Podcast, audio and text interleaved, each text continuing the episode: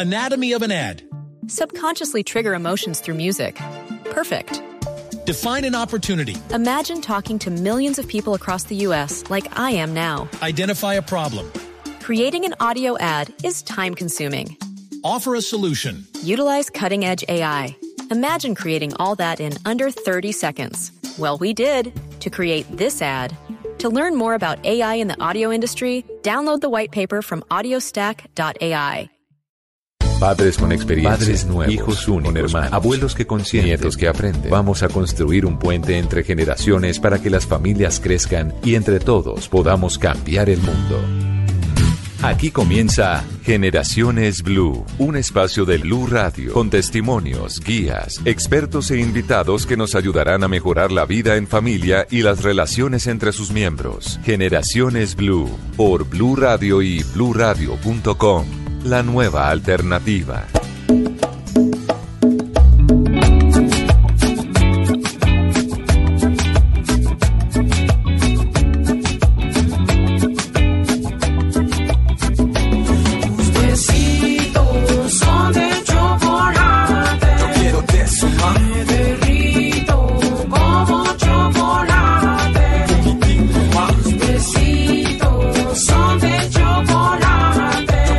De su Ay, qué rico es el placer de amarte. Eso tan rico, ma.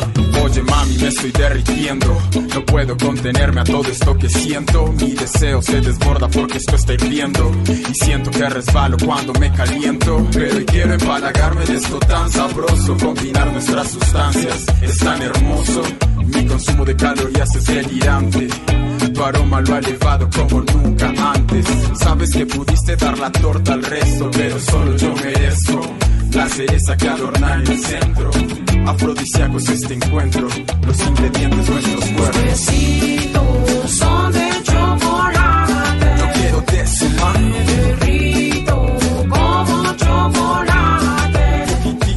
¿Qué? ¿Qué tal? Feliz tarde. Esto es Generaciones Blue. Empezamos este domingo 19 de mayo. Siempre le damos la bienvenida a la tarde de hoy. Un placer acompañarlos como siempre, como cada ocho días, aquí en este encuentro de familia. Este espacio de la radio que hacemos de la mano de ustedes. Esto es Generaciones Blue. Yo soy Mónica Jaramillo y hablamos de un tema que seguramente también les va a llamar mucho la atención. Vamos a hablar de algunas preocupaciones que hay en torno a lo que está pasando con nuestros jóvenes, con nuestros hijos, pero en torno a las enfermedades que aquejan, que los aquejan en este siglo, en el siglo XXI. ¿Son nuevas o no? Estamos en pico de enfermedades respiratorias en casi todo el país.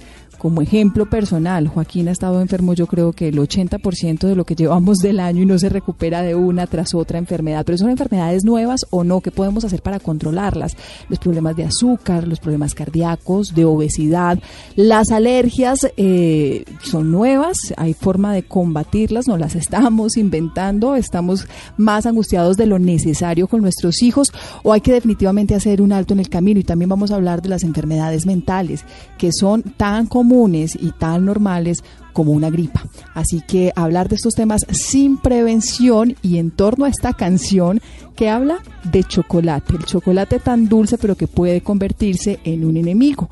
Hay una alerta reciente de la Organización Mundial de la Salud que lo que busca es promover la actividad física entre los niños y prevenir esos problemas de obesidad y sobre todo de sedentarismo en estas generaciones. Esa también es una problemática o no de nuestras nuevas generaciones.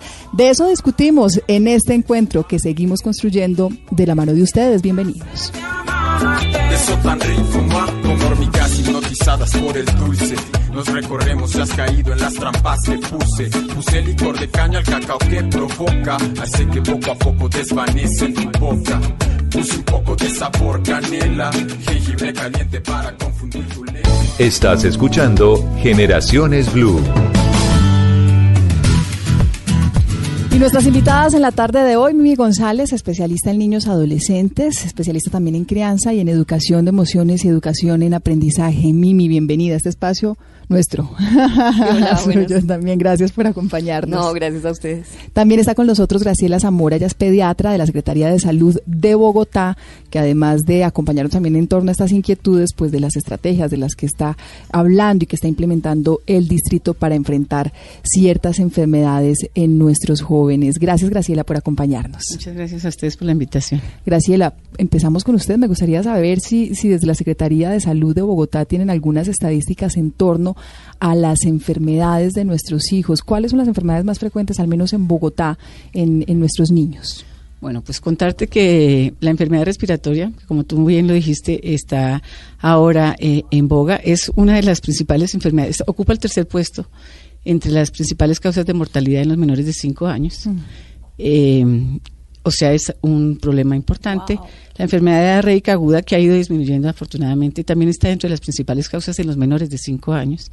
Y la mal- malnutrición, eh, ya no como desnutrición, porque gracias a, a las actividades que se vienen haciendo pues, en el último año, pues no ha habido, en el, en el año 2018 no hubo mortalidades por desnutrición en Bogotá, eh, pero aún hay problemas de malnutrición y van no solo para, los desnutridos, para la desnutrición, sino también para la obesidad, que es el otro problema que tú dices Que es como que la es- otra cara de la que es moneda. la otra cara de la moneda. Entonces, las enfermedades respiratorias no son un problema nuevo, como tú preguntabas y decías, no es un problema nuevo, es un problema de siempre, pero se han venido controlando y de ahora no viene a ser como antes una de las principales causas de muerte. Está dentro de las- la tercera, ¿Pero hay más no enfermedades ahora o no? ¿El, Pero- cambio, ¿El cambio climático ha, ha generado contribuye, algún- son muchas cosas, pero pero se vienen y se controlan. Lo que pasa es que ahora también los niños ingresan de una forma más temprana a los jardines, tienen una- un contacto más eh, más eh, directo con otras personas que se pueden contagiar más fácilmente. Pero ahí, gracias a Dios, tenemos eh, programas como la vacunación que es algo que nos ayuda a controlar este tipo de enfermedades y eh, por eso, la, aunque uno se enferme, tiene menos riesgo de morir. Por eso es tan importante hacer el énfasis en la vacunación, La ¿no? con los más chiquiticos, que le damos a veces, eh, no le damos la importancia que requiere y finalmente es la forma de prevenir que una enfermedad respiratoria, que también creemos a veces que, es, mu- que a veces que es muy normal y que no puede ser grave, pues sí puede llegar a serlo. Pero además la primera vacuna que tenemos nosotros, la lactancia materna. Te digo que desde ahí empezamos nosotros a prevenir todo tipo de enfermedades. La lactancia materna es una de ellas, la vacunación, sin duda, la otra de las estrategias que más ha tenido beneficios para nosotros con respecto a lo de la enfermedad, la disminución de este tipo de enfermedades. Podemos hablar de las enfermedades diarreicas y las de malnutrición como un problema de, de este siglo.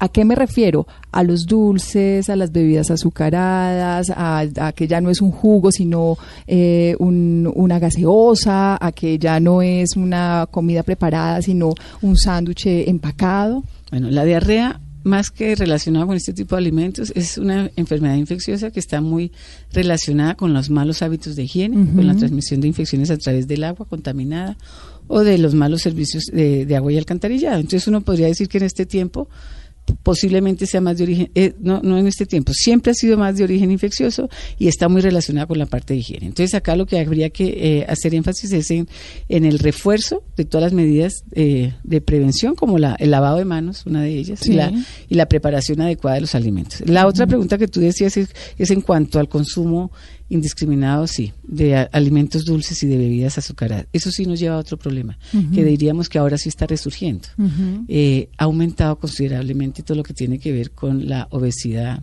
eh, la eh, la- en nuestro medio, en, en nuestro, en la población infantil la obesidad, pero pa- en ellos para una su- situación futura los problemas cardiovasculares, la diabetes, que son problemas que son que en, en la adultez son las primeras causas de muerte la hipertensión. Entonces realmente lo que no controla uno en la infancia va a tener problemas en la en la edad adulta. Entonces es un grave problema. Y eso tiene, va relacionado con la dieta realmente Y hay otro tema que es para lo que está Mimi aquí también en torno a estas a este tipo de enfermedades y es que ya vamos a hablar es de las enfermedades mentales y les voy a dar unos datos de la encuesta de salud mental del Ministerio de Salud y Protección. Es una encuesta que se hace cada cinco años, la última y la que tenemos referencia es de 2015 y atención a las recomendaciones que hace el Ministerio de Salud en esta encuesta. La recomendación es evaluar la salud mental de 44.7% de la población entre 7 a 11 años. Estamos hablando por supuesto, de niños entre 7 a 11 años por irregularidades encontradas en este tema de salud mental. En adolescentes de 12 a 17 años, el 12.2% fue reportado positivo para algún síntoma de trastorno mental y el 4.3% tuvo más de 5 síntomas de ansiedad, el 3.9% tuvo más de 7 síntomas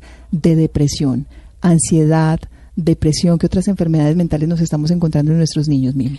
La ansiedad y la depresión, ¿sabes qué es lo que pasa? Que vienen muy muchas veces juntas, como si fueran un paquete, como si fueran una mala rifa.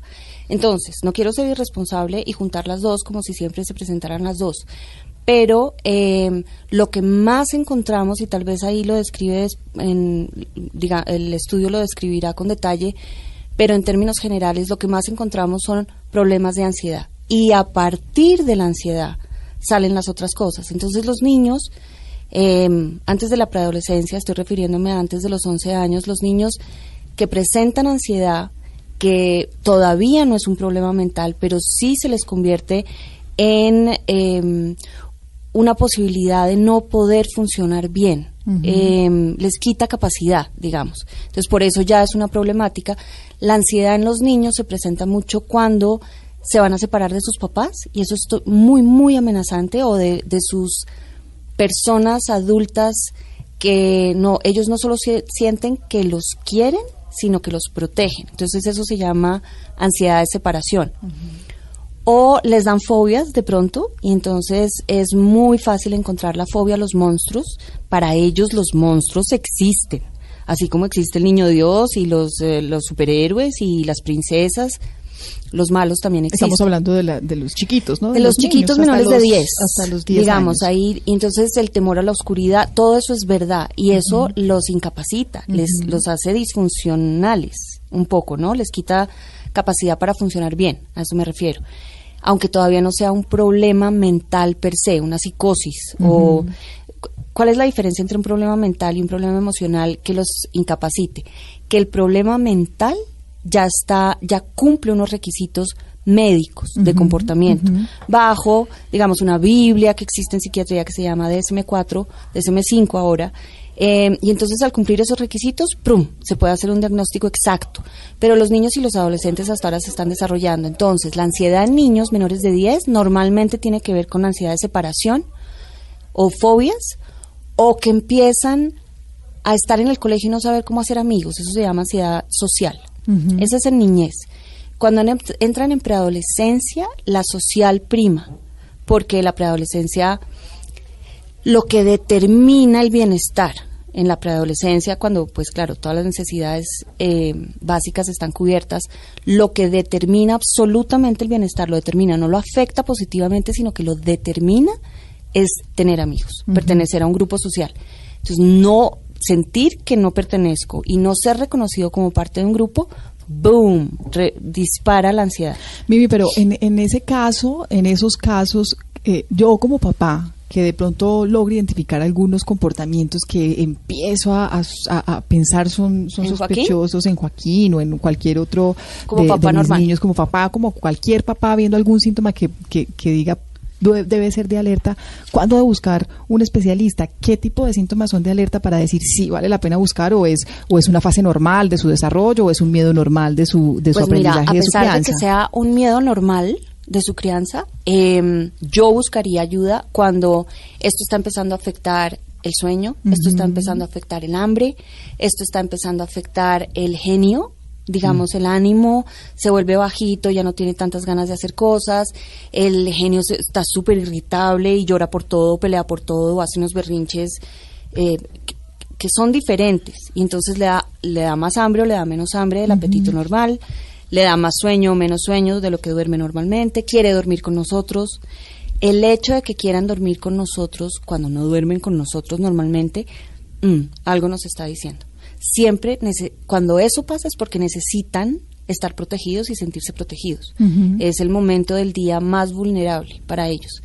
Eso es una lectura que nos ayuda y cuando juntamos casi todas, es decir, tres de estas, cambio el sueño, cambio el hambre, llora por todo, está bravo por todo y quiere dormir conmigo, hmm, de pronto es mejor hablar con alguien que sepa de esto. Entonces puede ser un consejero en el colegio, la psicóloga del colegio, el pediatra, eh, siempre hay alguien que conoce de niños y puede hacer una lectura un poquito más allá, que aunque no sea un problema psiquiátrico, pues no esperemos a que lo sea, que se convierta en una depresión importante o que se convierta en problemas de aprendizaje y empiece a afectarle las notas, o que hay síntomas, ahora que hablo de notas, hay síntomas que podemos leer muy rápido, es decir, si a un niño le va bien, a mi Juan, por ejemplo, le va bien en notas todo el tiempo y ha sido toda la vida con récord mm, de notas normales y bien y estables. Y de pronto, ¡pruf! Un bajonazo en dos meses, ahí está pasando algo. Si un niño de siete años empieza a orinarse en la cama, ahí está pasando algo. Esos son síntomas, sí, que no necesitamos más sínt- que se completen cuatro para que Sí. no. Cuando se orinan y ya han dejado de, ahí algo está pasando. Hay que prestar la, la atención. Atención. Graciela, hablábamos, eh, cuando hablábamos de otro tipo de enfermedades, cuando hablábamos de obesidad, de problemas cardíacos, de problemas de azúcar, eh, de las consecuencias, eh, sobre todo en, en- en no solo en la infancia, sino en el desarrollo de ese niño cuando llega a la adultez, hablábamos de un tema bien importante y es la prevención. La prevención en estos aspectos pues eh, en este aspecto es fundamental y estamos hablando de prevención no solo de, de estos temas que ya usted nos, nos especificaba, sino también de la prevención en torno a las enfermedades psicológicas. Em, los pediatras reciben a estos niños, muchas veces no todos tienen la posibilidad de hacer un, un acompañamiento regular, pero, pero pueden también empezar a identificar estas cosas y a decir alerta a aquí y allá en, en estos temas en enfermedades que se que se vean eh, que se vean reflejadas y que de pronto sean precisamente eso el reflejo de otros de otros trastornos Mira, si te refieres a lo de salud mental, uno lo podría, eh, para complementar lo que dijo Mimi, eh, el aislamiento, esas, esas eh, ideas de, eh, de querer lesionarse hacia, hacia sí mismo, eh, el- las, esas conductas de agresividad, uno podría considerar. Y la mejor forma de prevenir estas eh, situaciones son las pautas de crianza. O sea, está plenamente establecido que poner límites es una de las, de las cosas que más se debería tratar de reforzar en las familias. Eh, por ejemplo, el, el no darle a los niños más de lo que necesitan. O sea, uno también tendría que tener que, la posibilidad como padre de decirle no a una situación cuando no, se, no el niño no requiere de esa situación, de lo que está pidiendo.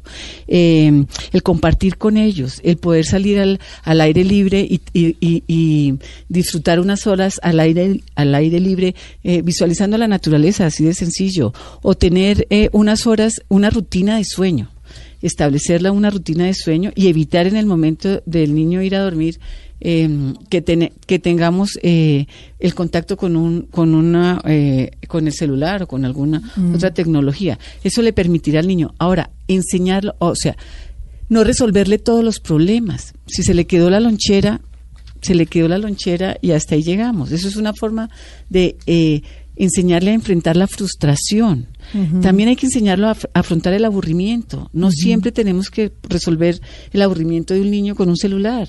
Eh, eso hace que en el futuro el niño no tenga la capacidad de, de enfrentarse a problemas y eso es lo que se está llevando la situación. A veces por tratar de resolver incluso la no, la, eh, esas debilidades que tenemos a veces nosotros como padres para resolver un problema, sentarnos a hablar con el niño y enfrentarlo y la única forma de resolverlo es dándole algún objeto que él con el cual se pueda fácilmente distraer hace que el niño en algún momento determinado también tenga debilidades sociales y tampoco pueda enfrentar estas estas situaciones de una forma adecuada. La invitación es a que ustedes también participen a través de nuestras redes sociales, arroba Blue Radio con numeral Generaciones Blue, a la pregunta cómo cuida la salud mental de sus hijos. Algunas de esas, Javier eh, nos responde, considero que permitiéndole ser libre de pensamiento. Ana María, lo motivo a participar de algún deporte. Marielita, busco tener comunicación oportuna con él, estoy pendiente de su comportamiento y le permito socializar con diferentes niños. Y esto también nos dijeron algunos de nuestros oyentes. Yo cuido la salud mental de mi hijo eh, hablando mucho con él, escuchándolo bastante, preguntándole cosas, cómo se siente, qué le pareció algo. Eh, cuando sé que ha tenido un momento de impacto, trato de abordar el tema con él para, para entender qué siente, que me lo sepa decir, que me lo pueda decir y yo darle también mi opinión y, y mi punto de vista de, de esa situación. Bueno, pues en lo que más me enfoco es en tratar de que tenga actividades físicas. Para mí la actividad física le ayuda muchísimo a su salud mental. Me gusta que haga ejercicio, que juegue fútbol, que juegue baloncesto, que no esté tan pegado al computador ni a los videojuegos. Así que me parece que el ejercicio es un pilar fundamental para poder cuidar la salud mental de un niño. No peleo con nadie delante de ella, no digo que algo va mal, sino todo lo contrario, la, le hago sentir confianza en que todo va bien. También cuido su salud mental con una adecuada alimentación, dejándola dormir las horas que son necesarias para su desarrollo cognitivo y para su desarrollo físico. Mm, Bueno, hay algunas de las respuestas, Mimi, Graciela. Yo creo que en el fondo todos sabemos, ¿no? Es, es esa, esa intuición de papás que no falla, que no falla. Empieza a fallar cuando nos acomodamos. Entonces es más fácil, Mimi, entregarles el celular y que nos dejen conversar en la mesa que hacerlos partícipe de la conversación, sobre todo cuando están más chiquiticos. Entonces es más fácil dejarlo viendo, verse una película todo el día o en el videojuego que enfrentarlo en una conversación, en un problema que incluso haya dentro del hogar. O darle instrucciones de lo que es saludable, pero no acompañarlo en hacer las cosas que son saludables. Entonces, mira, tú deberías estar más tiempo afuera, entonces, ¡shu! Vete. Eh, y en cambio es totalmente diferente como, pues a mí no me gusta jugar fútbol, pero yo disfruto mm, paseando al perro, entonces ven, me acompañas, te van a decir al tiempo que no, que hay mamá, que hay... eh, ah. Pero al final, cuando nos acompañan, si ahí paso rico yo, ellos normalmente pasan rico y comparte. Hay algo que quisiera resaltar de lo que dijeron nuestros oyentes. eh, lo dijeron claramente, dar una buena alimentación, una alimentación saludable, es fundamental para una salud mental. Y en eso también nos hemos acomodado. que es más fácil algo de microondas, algo más, más rápido. el, que- el o equilibrio, un domicilio. o sea, uno, eh, la definición de salud es el completo bienestar en todas las áreas, o sea, en el área mental, en el área física, en el área psicológica, la cognitiva, o sea, realmente dar una buena alimentación es parte del proceso para evitar este tipo de, de situaciones, de enfermedades. La actividad física también es fundamental. Y, y, a- y partir del ejemplo, como lo decía Mimi, que una cosa es estar eh, exigiendo que no utilicen el celular y yo estoy sentado con el celular, otra cosa es exigiendo que coman bien y yo estoy comiendo comida chatarra, otra cosa es decir hagan ejercicio cuando yo no hago. Que es, que es ese acompañamiento y también en el Y a ejemplo. misa mientras yo peco. Ese es el punto, entonces. La formación es a partir de lo que uno hace De lo que también. uno hace, no de lo que uno como, dice. Como padres. Los invitamos a que sigan participando. Vamos a hacer un pequeño corte y regresamos en segundos.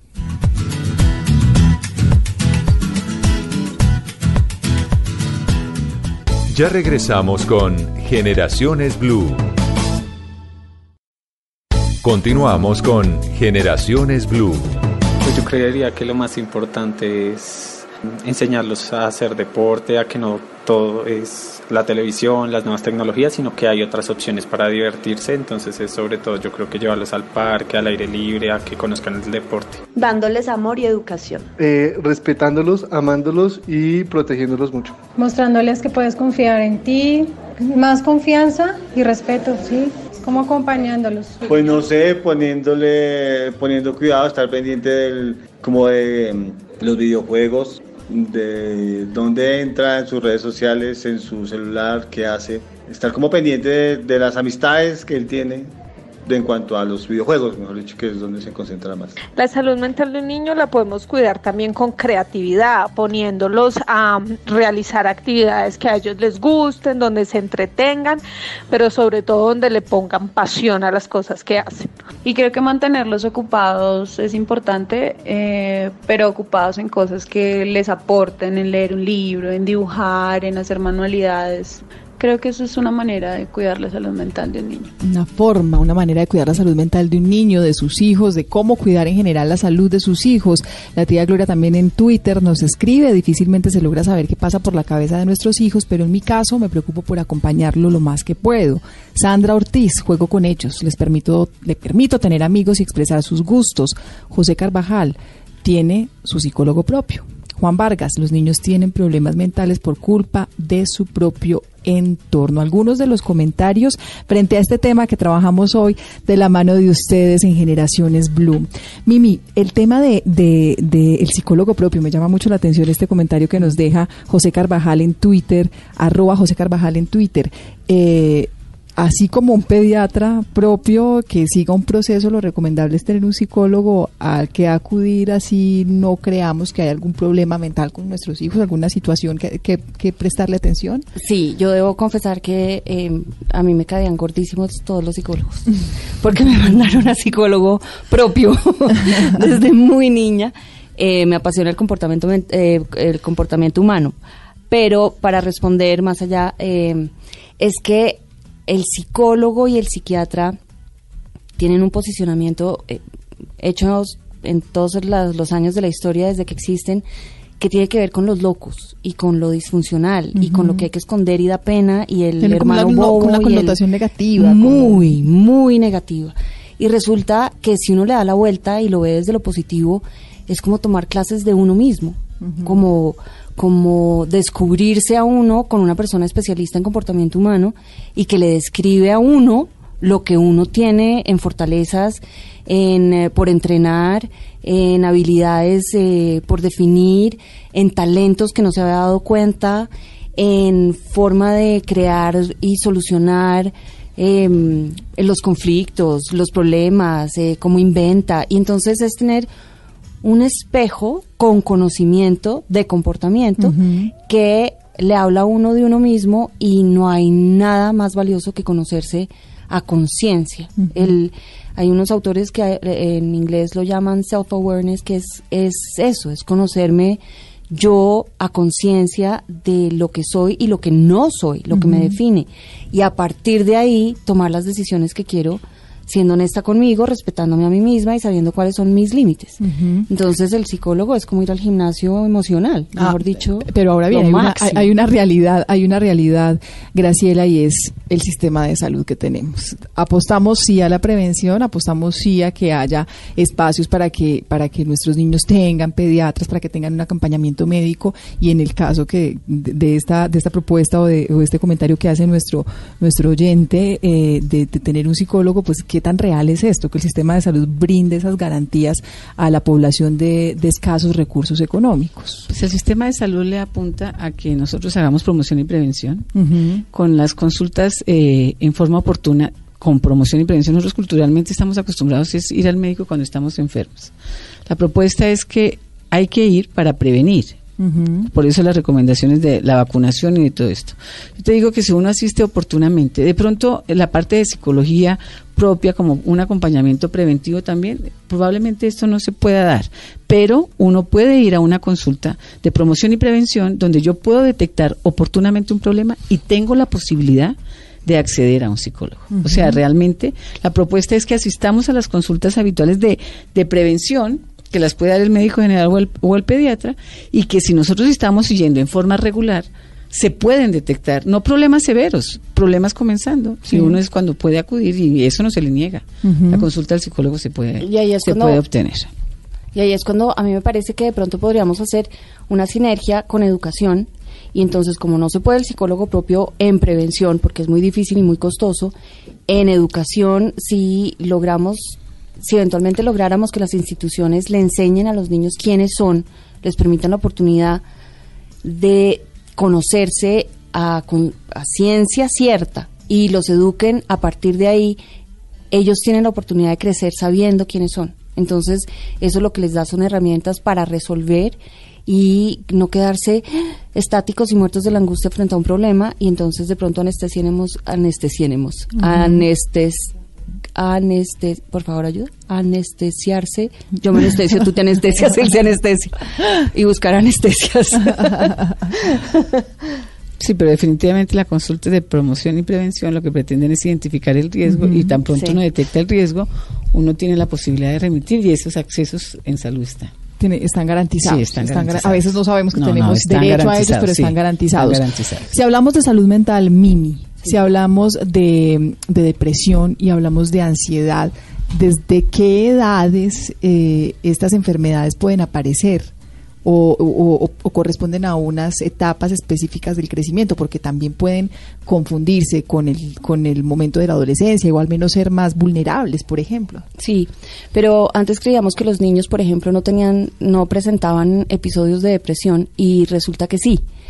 Eh, la forma de leer las depresiones es lo que es diferente. Los niños dejan, en el momento que sintamos que un hijo nuestro dejó de tener interés en lo que más le gusta, y además los síntomas eh, de los que hablábamos antes, cambió en el sueño, cambió en el hambre, cambió en el genio y en el ánimo, ahí tenemos que tener una alerta roja absoluta eh, y buscar un psicólogo infantil o un psiquiatra infantil que haga la valoración, porque no da tiempo.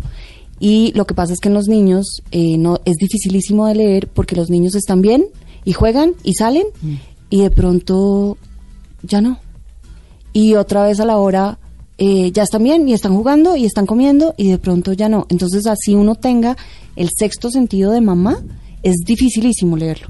Pero en el momento que dejen de hacer por más de tres semanas, lo que más le gustaba hacer y disfrutaba era jugar con su perro y ya no juega tanto y ya no me acompaña, hmm, eso lo tenemos que leer como alerta roja. Los adolescentes, en cambio, por sus cambios hormonales, igual que las mujeres, eh, cuando, cuando estamos posparto, como la revolución hormonal es tan absurda, eh, los cambios en el ánimo son de cinco minutos en cinco minutos, son cambian de personalidad como si cambiaran de pinta, eh, pero son los más vulnerables a hacer una depresión. Eh, luego, si vemos un adolescente triste, tal vez antes a lo que se le decía, no, está en la caca de gato, en la edad de caca de gato, que era la mala cara y la mala gana, y no, parémosle bolas porque si está siendo rechazado por sus amigos, si no le está viendo bien en el colegio, si no se siente bien con él mismo, si se ve al espejo y se quiere mm, desaparecer el espejo, si no, parémosle bolas porque los adolescentes eh, tienden a deprimirse con muchísima facilidad que el resto que en el resto de las etapas de vida. Lo, lo que hay que decir es que, por supuesto, debe ser difícil de, identi- de identificar, pues el- no hay quien conozca más a los hijos que uno mismo. Y si uno está haciendo un acompañamiento responsable y si está pendiente de sus hijos, pues seguramente será capaz de identificar esos síntomas, porque a veces, Graciela, no somos capaces de identificar cuándo una gripa puede ser difícil o pues se puede estar desarrollando en una, en una enfermedad más complicada, en una infección respiratoria más complicada. Entonces, es estar ahí atentos, acompañando los pendientes de todo lo que pasa en su proceso, en su desarrollo, de lo que los rodea, de quienes los acompaña, de qué están haciendo, pero tampoco con sobreprotección. No, la sobreprotección nunca es buena. Por eso les decía que a, a ellos hay que enseñarlos a enfrentar a la frustración. A un niño no hay que, si la lonchera se le quedó, no tienes por qué correr al colegio a llevársela. El niño tiene que saber Aprender. que todas las acciones tienen una, una consecuencia y hay que enseñarlos. Eso es parte fundamental del proceso. Eso les decía que son pautas de crianza que nos ayudan a enfrentarlos a ellos a la frustración, que es lo que nosotros no les hemos permitido en este tiempo. Muchas veces, Mimi, nosotros podemos ser quienes les transmitimos esa ansiedad. Total, También. total. Hay mamás que se angustien tanto. Eh, yo no. Siendo mamás. No, yo no. Todas hemos pasado por ese proceso, ¿no? Pero to- pues Aprender a ser claro, mamás más que que uno- cualquier cosa. Que cualquier cosa, porque uno lo único que tiene son preguntas y preguntas y preguntas. Entonces eso genera una angustia y una ansiedad de no saber cuándo uno lo está haciendo bien o cuándo no. Eventualmente esta cantidad de síntomas que uno está dando debe haber mamás oyéndonos justo en este instante que están diciendo, oh, sí, yo lo he visto, sí, pero ¿será que cambió en el... Pero entonces de pronto por eso estará gordita crean en lo que les dice el corazón. Si ustedes sienten que su adolescente mm, algo pasa, crean en que algo pasa. Es mejor ir y revisar que después tenerse un susto de, de si yo hubiera podido. Y en estos casos definitivamente es mejor pecar por exceso. Por exceso, igual que en los embarazos. Es mejor pecar por exceso y llegar a entrar a urgencias y que le digan a uno, no, señora, no está en trabajo de parto, su tercer mes va perfecto. que, que, que después eh, haber pensado en que sí, yo pensé que algo pasaba, pero no le paré bolas. En el tema, en el tema de la obesidad, en el tema de, de- del tipo de trastornos alimenticios, la Organización Mundial de la Salud ha sacado una alerta que les contábamos al principio de este programa para que entre nuestros niños, entre nuestros adolescentes, entre los jóvenes haya menos pantallas y más juegos, porque esa ha sido una de las grandes dificultades y por eso podríamos catalogar esta como una dificultad de este siglo XXI y lo que invitan es a luchar contra la obesidad en torno a las actividades. Y les voy a dar algunas de las estadísticas que tienen en tiempo de actividad física, en minutos, recomienda la Organización Mundial de la Salud.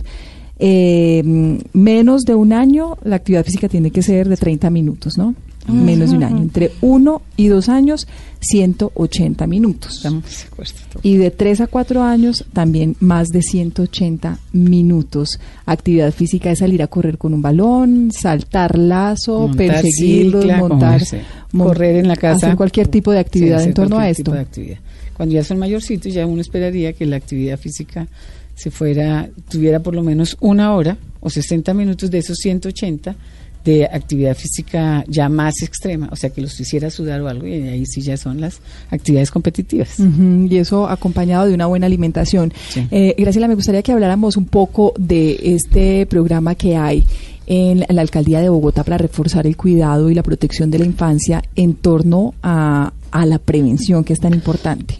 Sí, ahorita eh, eh, con esta nueva, eh, nueva administración, eh, la campaña distrital de Ojo con los Niños lo que pretende precisamente es el cuidado y la protección en la infancia con respecto a los riesgos de malnutrición, accidentes en el hogar, que es otra de las, eh, de las eh, situaciones que se están viviendo ahora, infecciones respiratorias y otras enfermedades, como te decía, la obesidad, la malnutrición.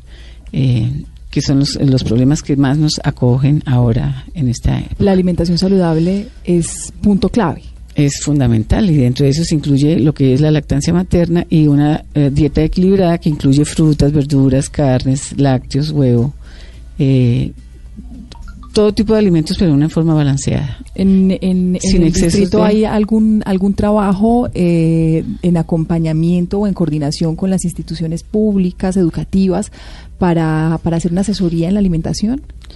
Pues es que hay programas que tienen que ver con, eh, eh, por ejemplo, las eh, familias eh, amigas, las YAMI, que son instituciones amigas de la lactancia y de las eh, familias eh, con niños. Eh, lo que pretende es, por ejemplo, acompañar a las instituciones donde hay trabajadores que hayan unas salitas donde permitan a las madres lactantes tener, por extraer la leche y dejarla. Eh, también acompaña a instituciones como la Secretaría de Integración Social, acompaña el Bienestar Familiar, son instituciones que trabajan en forma articulada donde se habla mucho de la alimentación complementaria. Hay programas que desde la parte comunitaria llega a las familias también Sí. para hacer eh, acompañamiento en todo lo que tiene que ver con la alimentación Pero si hablamos de, de- de programa de alimentación escolar, También hay programas eh, eh, relacionados con eh, eh, la educación escolar. Lo- eh, esta, esta campaña que hay con las... se me fue la palabra, pero que tiene que ver con las tiendas escolares, ya, Sí, con las tiendas sí. escolares, donde hay regulación para lo que tiene que ver con alimentación nutritiva en las tiendas escolares. También eso es eh, eh, una campaña a nivel distrital. Sí, bueno, es que, eh, le hacía le hacía esa pregunta porque en Cali eh, conocimos un modelo de tienda escolar saludable. Fue Sí. una, Espectacular. una de las noticias que se conoció incluso esta semana. Y lo que están buscando con este con este proyecto es precisamente que los estudiantes tengan una alimentación balanceada en una tienda en la que no se consiguen bebidas azucaradas, en con- la que no se ven, en la que solamente se están vendiendo productos naturales. Y ese tipo de, de políticas o al menos de acompañamiento y de convenios sobre todo desde lo público, desde las instituciones, también se convierten en un modelo de desarrollo social. Sí. Hoy en día tenemos más conciencia también de la alimentación. Hoy en día también hay una, sin duda, Graciela, hay una tendencia en buscar lo sano y creo que, que ha venido cambiando y se ha, se ha convertido en un tema cultural, el buscar la comida saludable, el buscar, en buscar lo más balanceado y eso, y eso definitivamente se tiene que ir viendo reflejado también en, en las nuevas generaciones.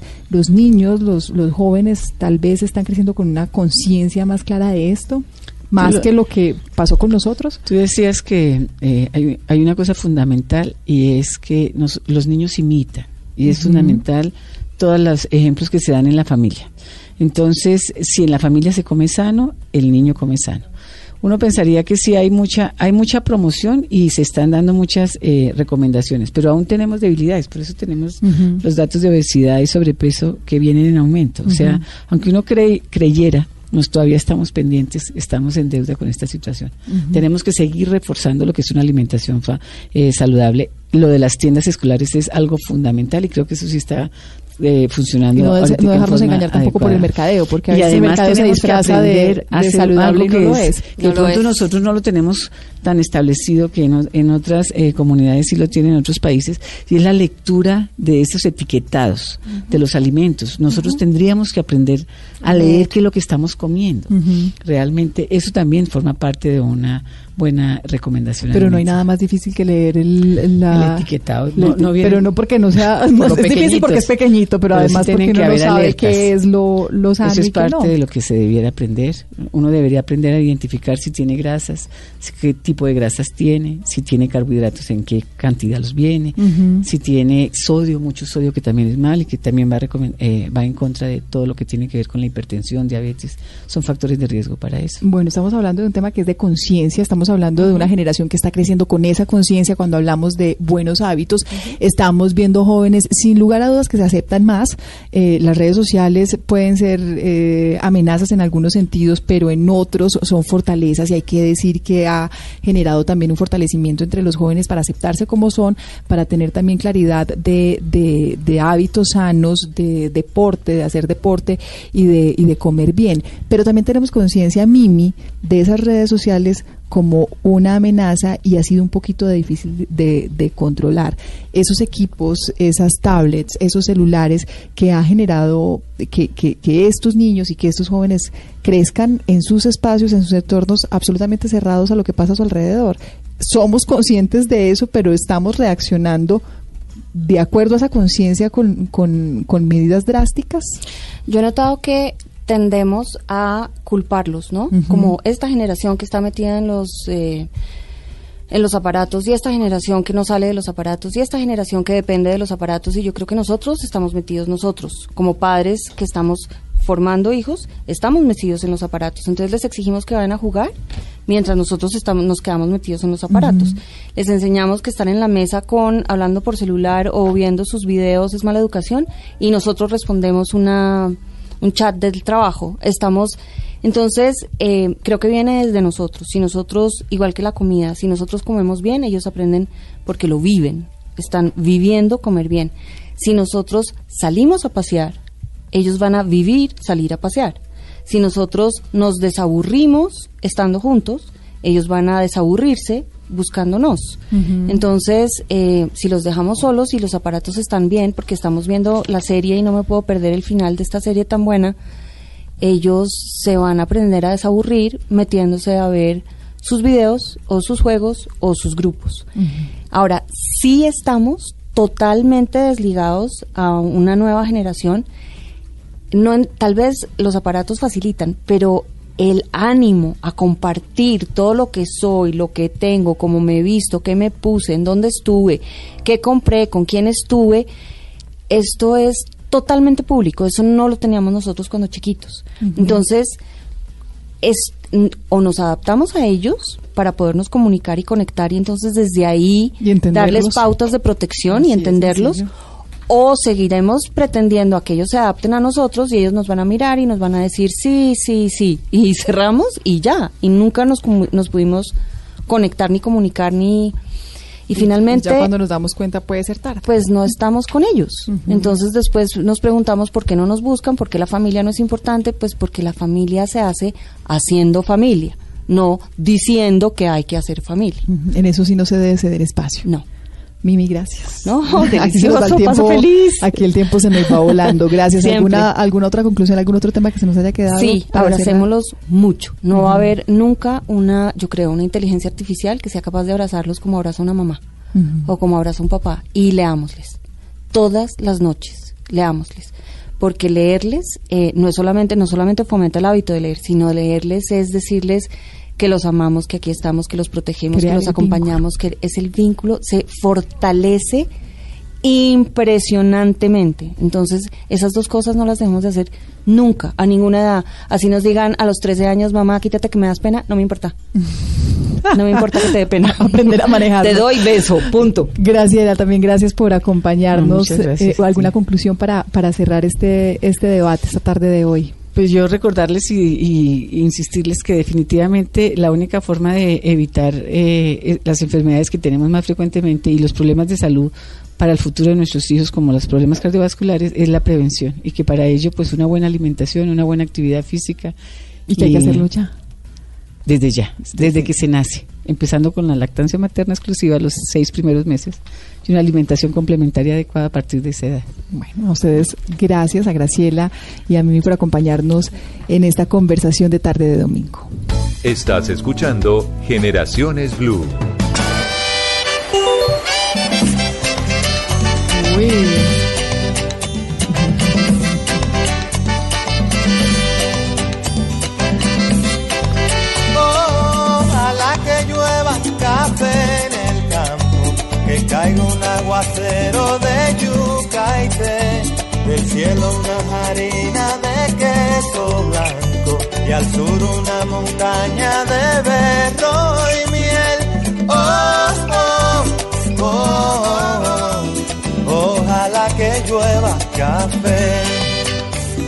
Ojalá que lleva café. Café no se les puede dar, Daya, a los niños. No, iba a decir que mi introducción de Ojalá que llueva café de Juan Luis Guerra Además es que de siempre su, cualquier excusa sirve para poner Ah, Juan, Luis, Juan. Luis Guerra.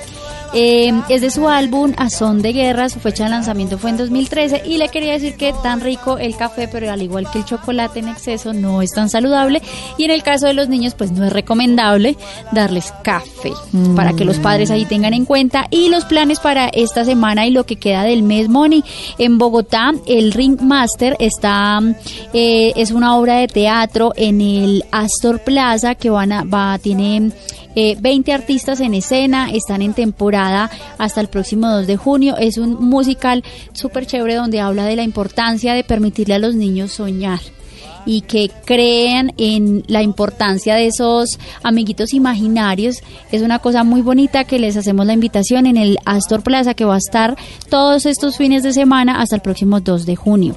En Medellín también hay teatro, hay algo que se llama el Pequeño Teatro.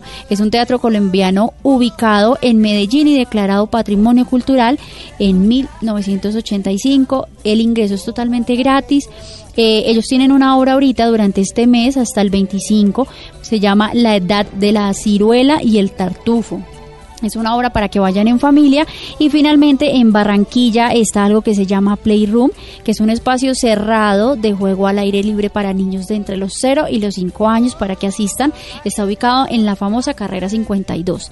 Allí también encuentran eh, la oportunidad de eh, llevar a sus hijos a promover todo lo que tiene que ver eh, la cultura gastronómica. Entre 1 y 10 años los pueden llevar para que en familia también aprendan a cocinar. Planes muchos al lado de los suyos, como debe ser el resto de domingo.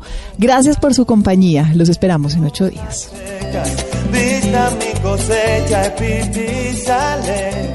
Sembra una llanura de batata y fresas. Ojalá que llueva café. Pa' que en el conuco no se sufra tanto. Esto es Generaciones Blue.